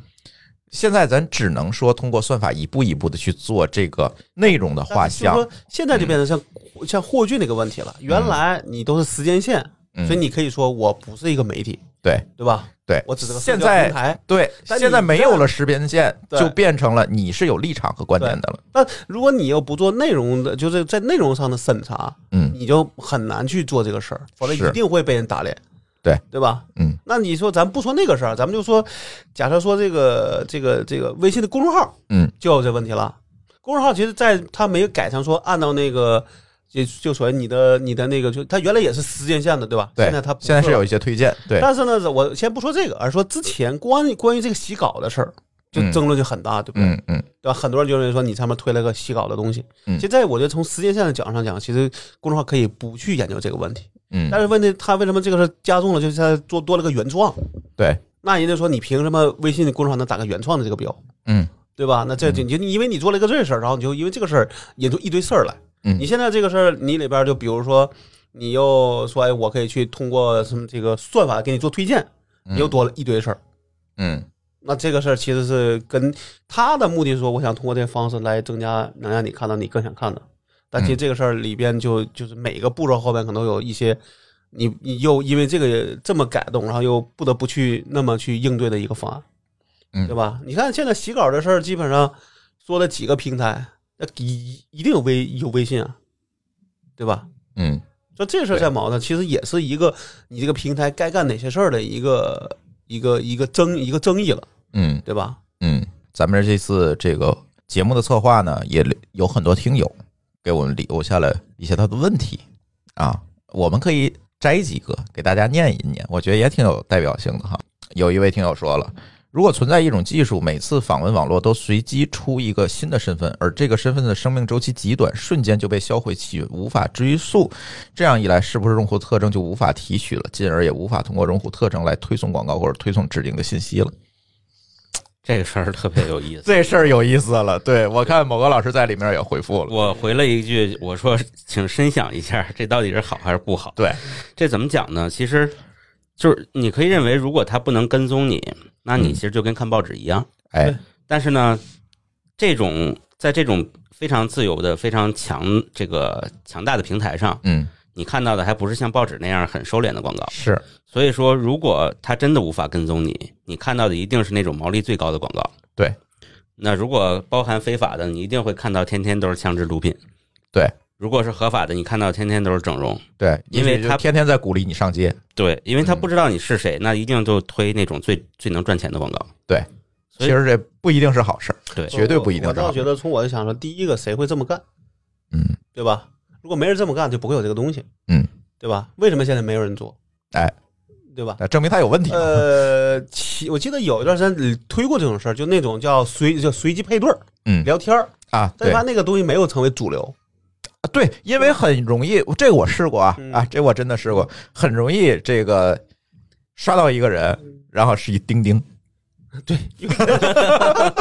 因为因为他可以随意干干这个干坏事儿，对对，吧？他又不他又匿他又匿名嘛，他又匿哎名，他又没有任何压他力，就可以对恶心你，对对吧？他就可以恶心你，然后对他就然后这个出人不利己，白开心了，对，然后这就个是社群就没有了。对就是大家知道为什么暗网上面就都是这种犯罪信息，哦而且非非常厉害的嘛，嗯，就是因为他无法追踪，对，他无法就是这个广告，就像这个这个听友留留的这个留言一样，当这个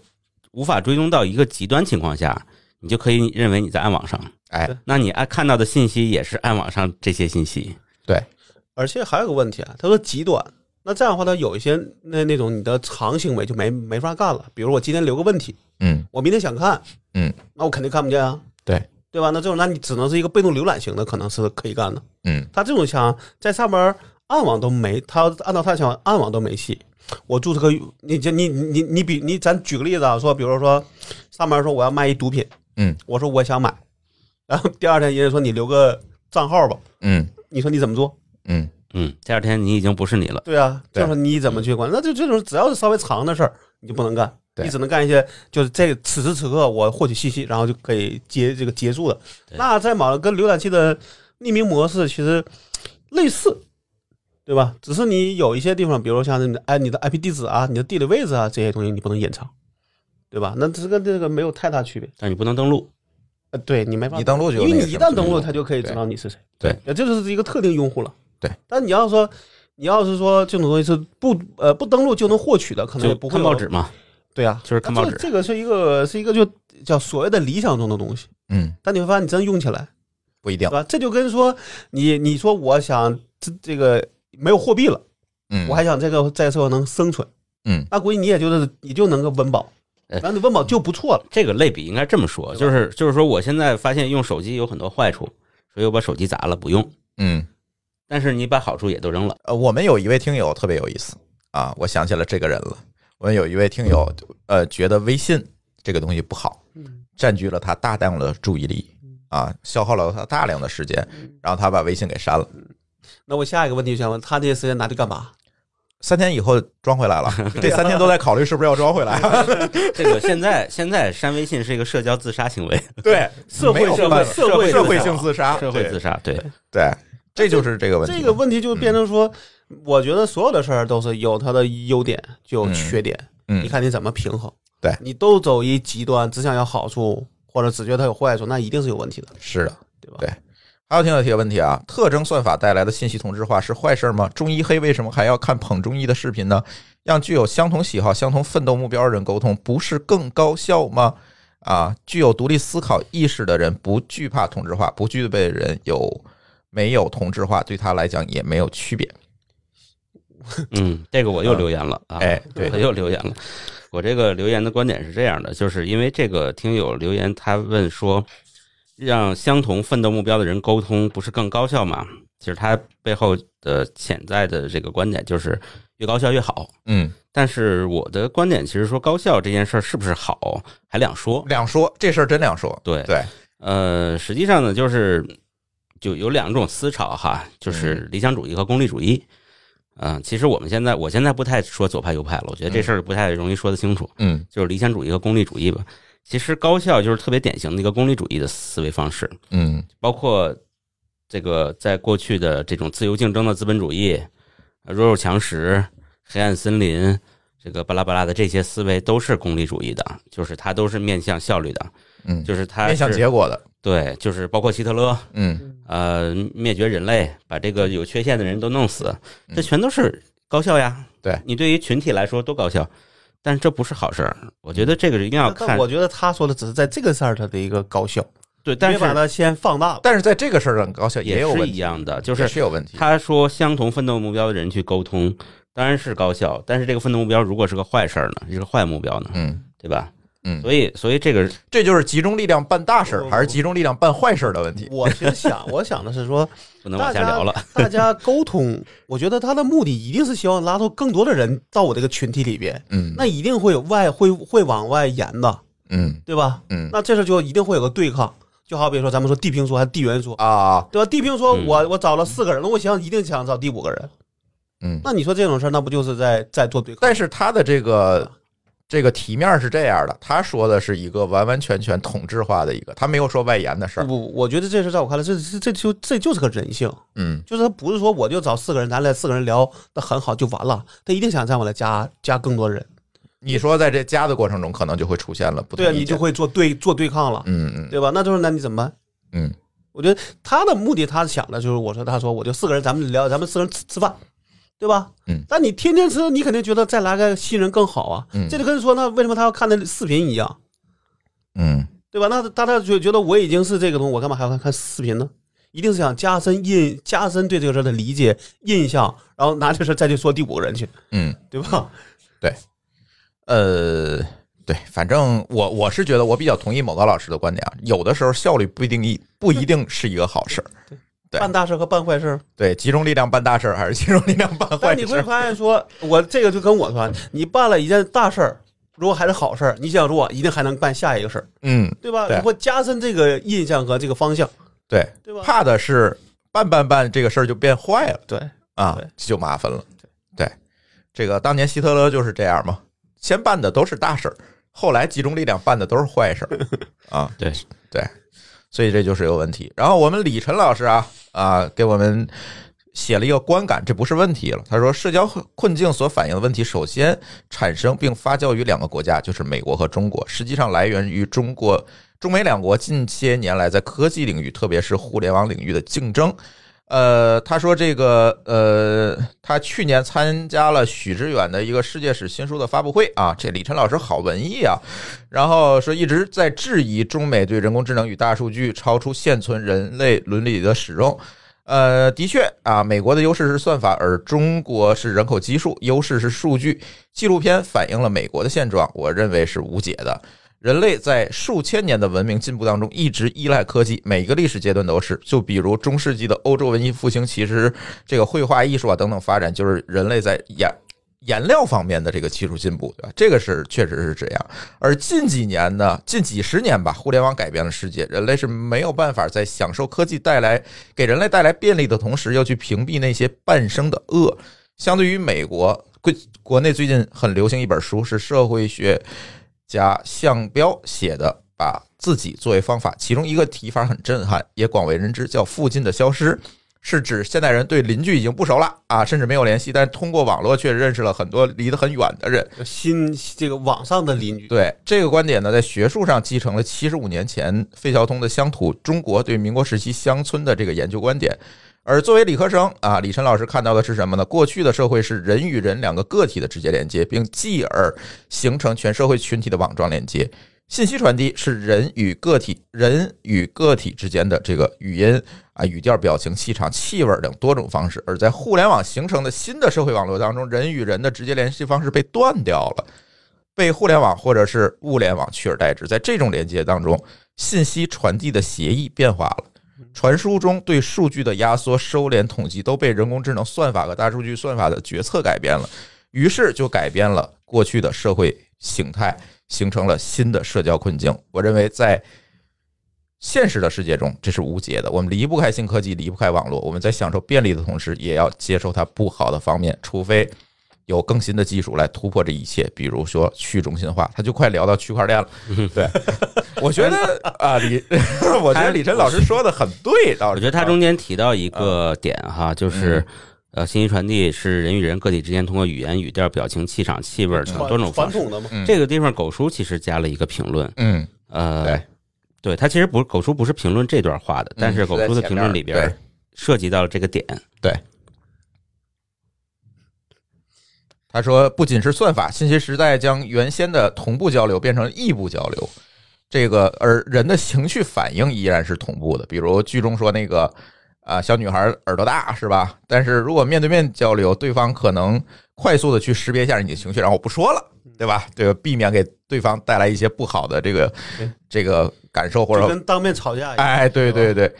第二个呢，小女孩也可以快速反击，让持情绪，比如我打你一巴掌，谁让你这么说的？对，这事对吧儿可能就过去了。对，但是在网络里是不可能的，所以会导致一些情绪的积累。所以我记得还有啊极端早化，些年其实刚开始有 QQ，大家习惯在网上聊天的时候，嗯，就有一个感觉，就是在这儿聊天特别容易打起来。对，呃，因因为你为看不见表情嘛。对，因为早期大家可能不像现在哈，咱们嗯可能都比较熟悉了，不会特别强调那里边什么问号嗯啊，什么背后的东西。呵呵啊，对，但是那时候就觉得特强调，特容易放大，嗯对就就错误的理解对方的情绪。对，嗯，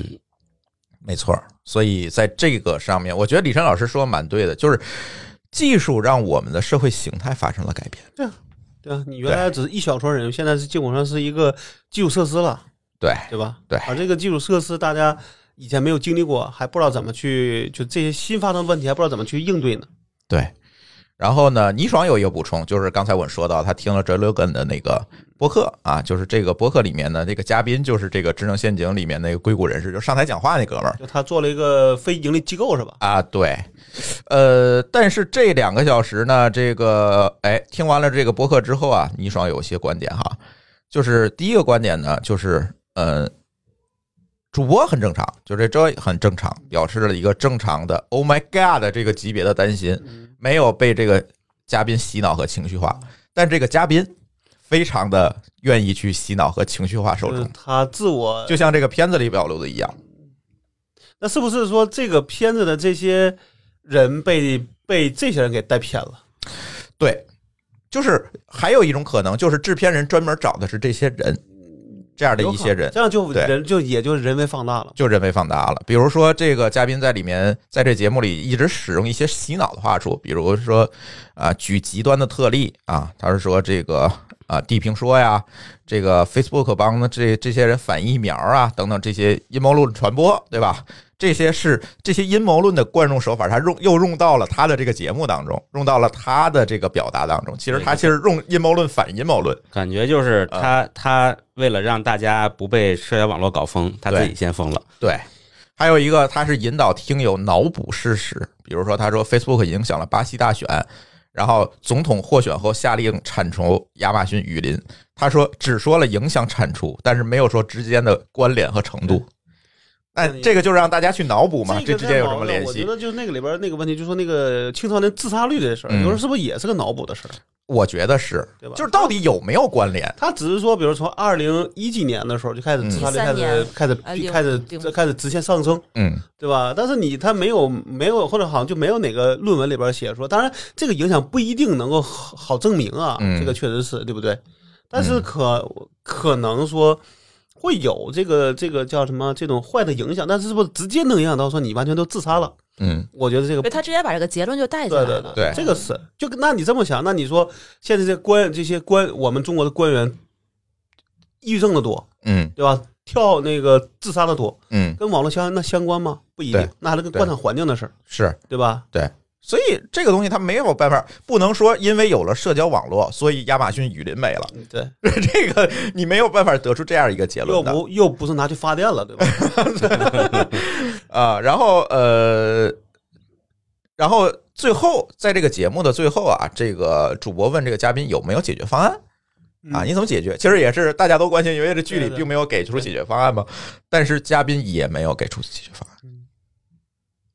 就是泛泛的提了几个观点，嗯没有给出解决方案。所以，对啊，当然，倪爽说到这，一方面这个嘉宾作为精英，本来关注的就是想法而不是行动；另一方面呢，其实嘉宾也是在以有希望是引导大家对这个或事者情叫先一个脑先补。对，先思考，对还不一定到能够拿能有这个办法的这个地步呢。对，所以呢，呃，倪爽说，我一直强调独立思考，厌恶被少数人利用资源、技术、人性、社会不对等、信息不对称而操控。比如说，监视资本主义、智能陷阱这个片名的翻译，就是典型的利用人性和信息不对等来操控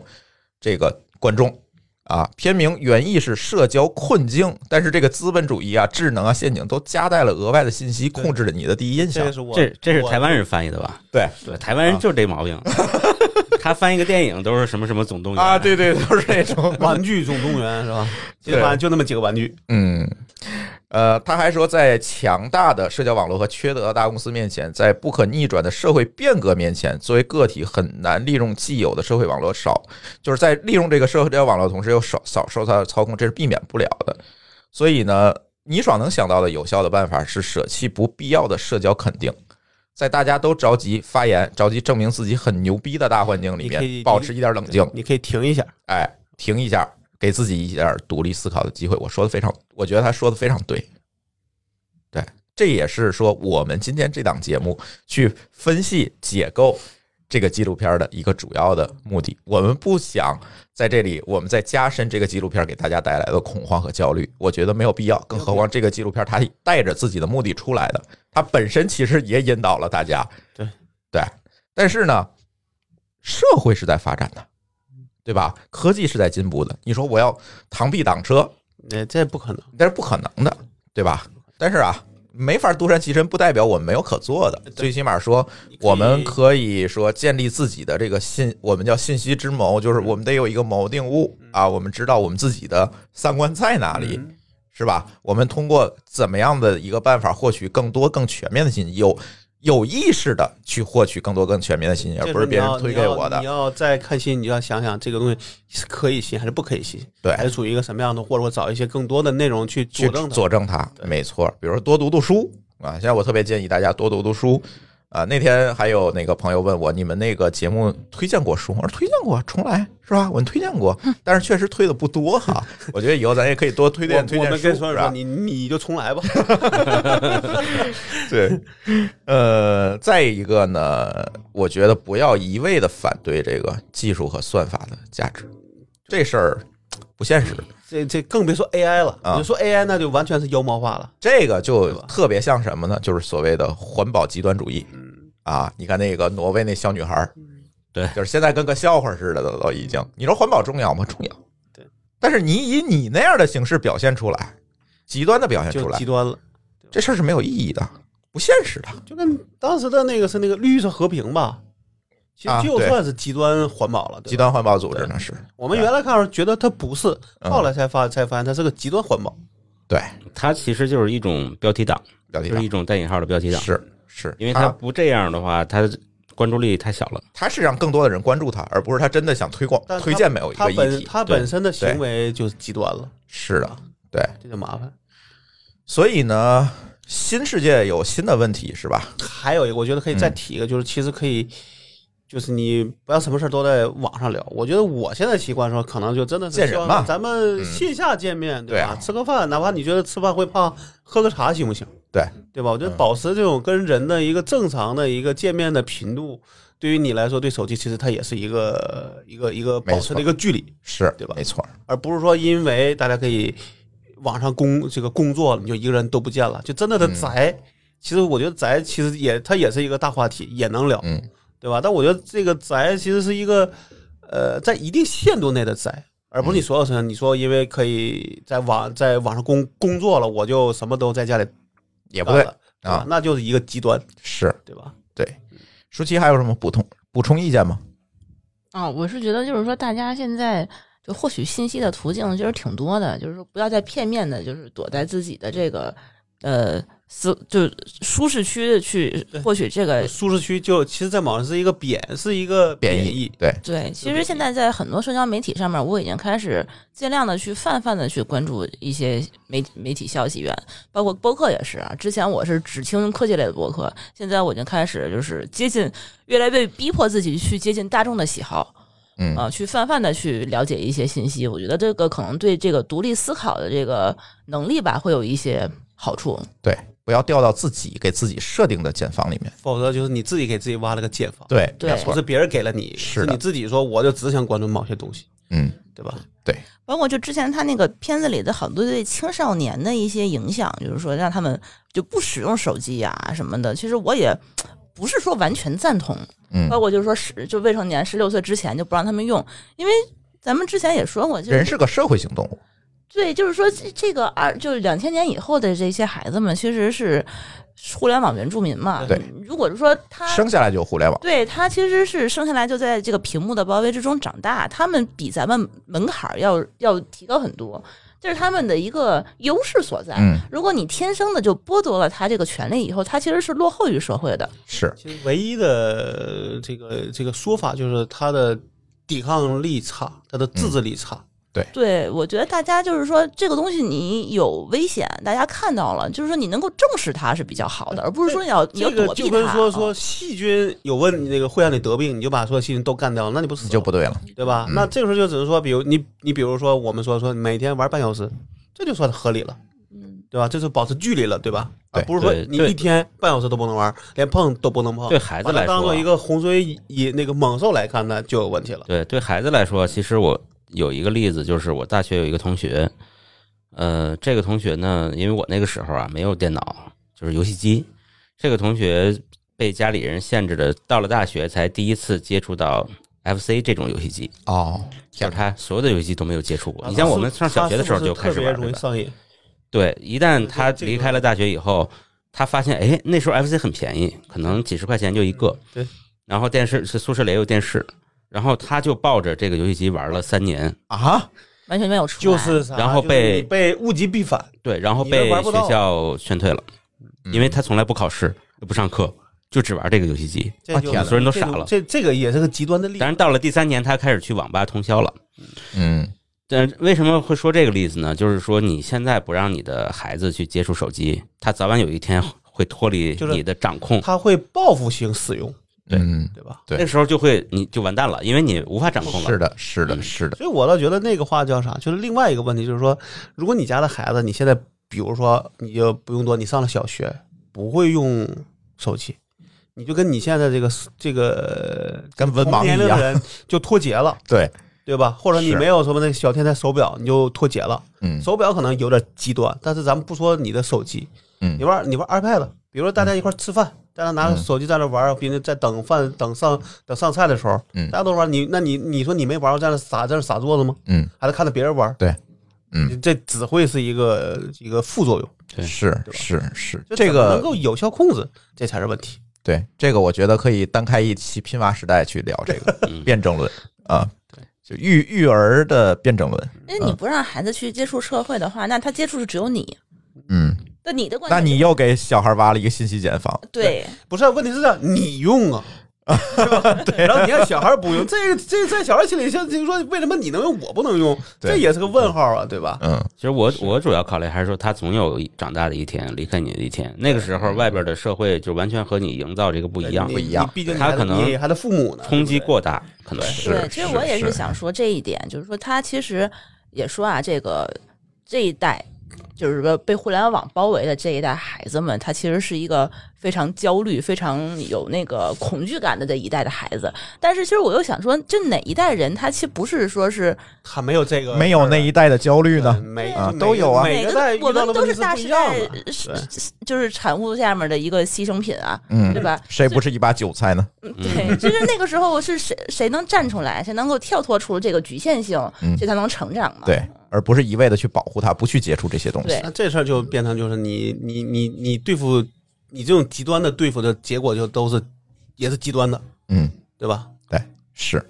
呃，但是最终呢，我们还说回来啊，这个本质这件事情，这个纪录片也好，我们现在讨论的所有的问题也好，其实是什么呢？是一个新资产的定义和分配问题。什么资产？就是数据资产或者叫算法资产，是这个东西，以前不存在，在我们社会当中不存在，那现在它出现了，不可避免的出现了。不能被老的那个资产所定义的。对，没有办法新的东被西老资产去定义，对吧？那这个时候，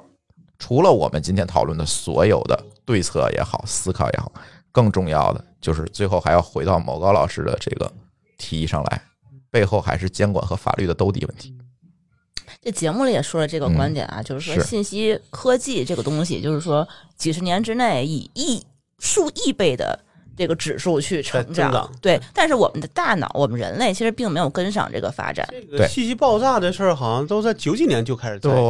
在提对，了 是没有互联网的时候就已第经在有叫人第提四次了浪潮吧，对吧？这个对书里对他他就写了，是就你现在，那你确实啊，如果你假设你真想在一个里边想看，你可能看一天，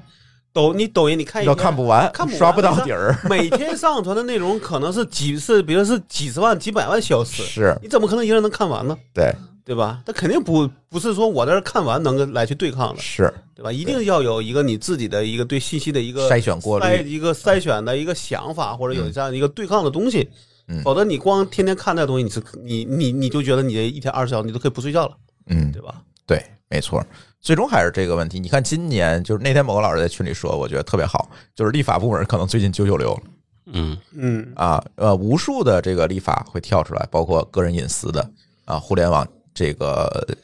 这个个人信息管理的等等对，有无数的立法出来，哎互联网相关吧。对很多都是还在征求意见稿啊你等等这些阶包段。括说对那个什么网络小贷，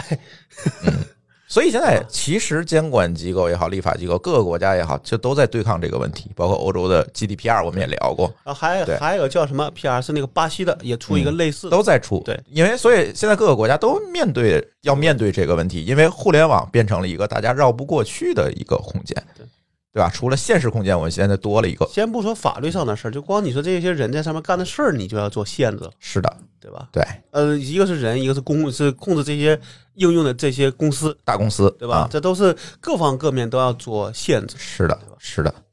所以今天我们几个人一起海聊一下这个这个纪录片吧，算是啊、呃也是希望通过我们的这个思考，能够给大家建立一个相对来讲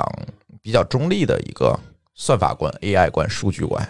是吧？这个东西它不不是什么我们解决不了的洪水猛兽，它只是一个新的事物，我们因为不了解，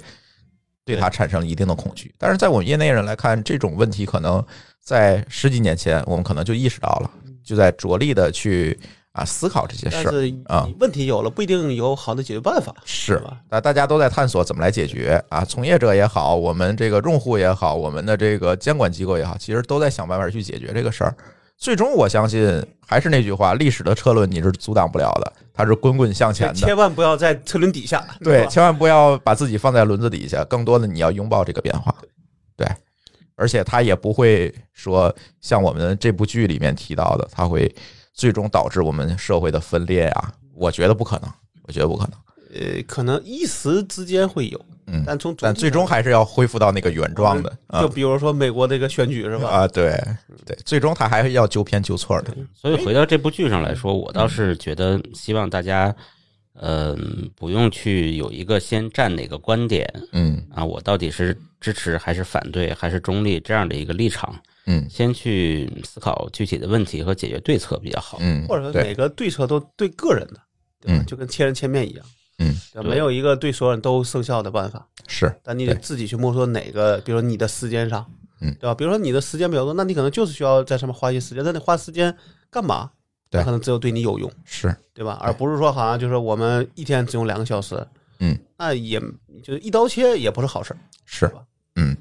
行吧，那我们今天的这期节目就聊到这里。大家如果有任何的问题和意见，可以在我们的微信公众号里面给我们留言。然后呢，同时我们也会把这期节目的提纲和更多信，因为今天这个大家的观点我没有全放出来啊，时间有限。但是大家如果想看大家更全面的我们听友的留言和观点，大家可以在爱发电的这个平台上啊，可以看找到我们这期节目的提纲，我们会公开出来。呃，行，那我们的这期节目就聊到这里，感谢大家的收听，我们下期节目再见，拜拜。拜拜再。见。感谢您收听本期节目，同时您也可以收听我们制作的更多博客节目：科技乱炖、品质生活、津津有味、厂长来了、拼娃时代、串台、科技先生和蓝海之下。在您收听的平台上直接搜索即可找到以上这些节目。如果您觉得我们的节目对您有帮助，欢迎以购买周边产品的形式来支持我们。关注我们的微信公众号“津津乐道播客”，天津的津，欢乐的乐，道路的道，进入周边产品菜单购买即可。如果您愿意参与我们的更多讨论，可以加主播的微信号 d a o 幺六零三零幺，加入我们的听友群。本节目录音设备由罗德麦克风友情赞助。